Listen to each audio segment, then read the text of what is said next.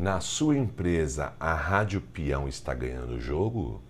Isso ocorre porque não existe vácuo de informação.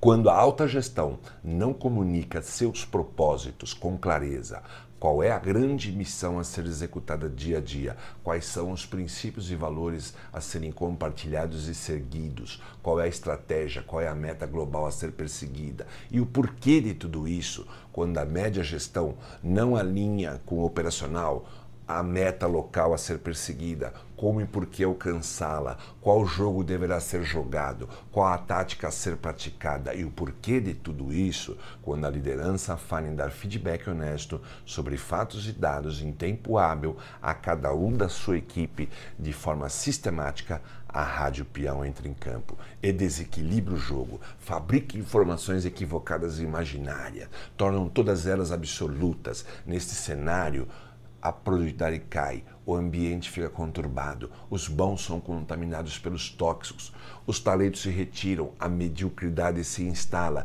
e o resultado cai vertiginosamente. A empresa começa a perder o jogo. Comunicar propósito, políticas, regras de negócio e dar feedback claro, objetivo, baseado em fatos e dados em tempo oportuno são sinais inequívocos de uma empresa que aprende.